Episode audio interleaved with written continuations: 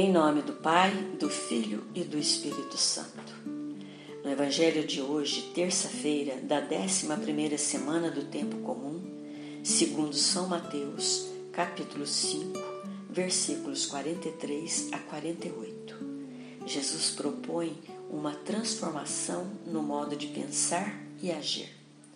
Pois se antes bastava amar o próximo e odiar o inimigo, a partir de Jesus, o amor e a oração passam a ser os fundamentos do relacionamento entre todos.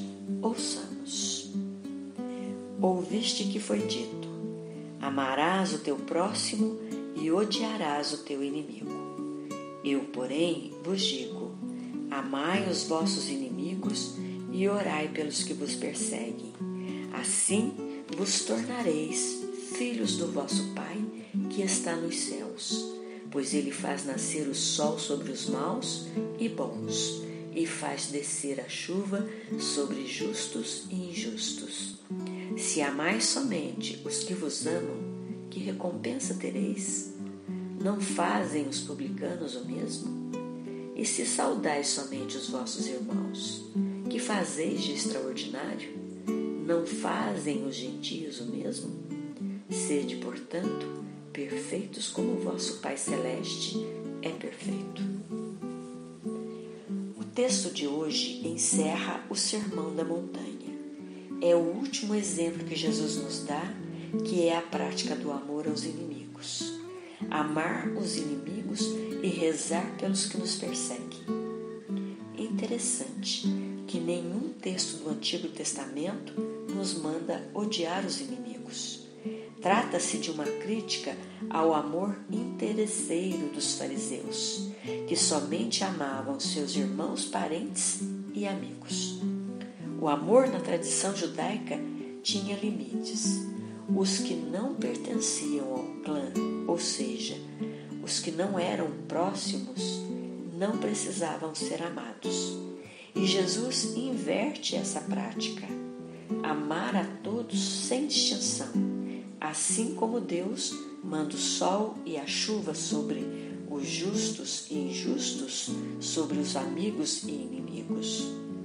Amar os inimigos ou os que nos perseguem não significa admirá-los, e sim querer o bem deles, ajudá-los nos momentos de dificuldades e, acima de tudo, reconhecer que todas as pessoas, boas ou más, são objetos do amor de Deus.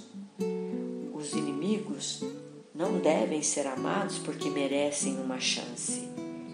Devemos amá-los por causa da nossa relação com Deus, porque Deus é nosso Pai. Nosso amor não está restrito a fronteiras traçadas por nós, como os fariseus. Os homens de ontem e de hoje odeiam do mesmo jeito Odiar o inimigo é algo real. Vivemos tão envolvidos nas pequenas e grandes vinganças, nos pequenos e grandes ódios, que nem notamos o que se passa ao nosso redor. É o vizinho que não respeita o silêncio e a festa rola a madrugada fora. É o patrão que explora o empregado. É o empregado que não cumpre as ordens do patrão. É o concorrente que impede maiores lucros. É o motorista que não deixa o outro ultrapassar. É o marido e a mulher que não mais se entendem. É o filho que não respeita limites. É o pai e a mãe que não querem entender. É aquele que não aceita os nossos pensamentos. Todos lutam para estar por cima e para subir é preciso derrubar. É aí que surgem as mágoas, os ressentimentos, as vinganças e os inimigos. É dentro desse contexto de vingança e ódio que Jesus vem anunciar a possibilidade de romper com essa miséria. Não se pode vencer o mal à base do ódio e violência. O mal só se vence com o bem. Rezemos o salmo da liturgia de hoje. Salmo 146, versículos 2, 3 e 9. Louvarei o Senhor enquanto eu viver. Salmodiarei ao meu Deus enquanto eu existir. Não queirais confiar nos príncipes, seres humanos nos quais não há salvação. O Senhor cuida dos migrantes, sustenta o órfão e a viúva, confunde o caminho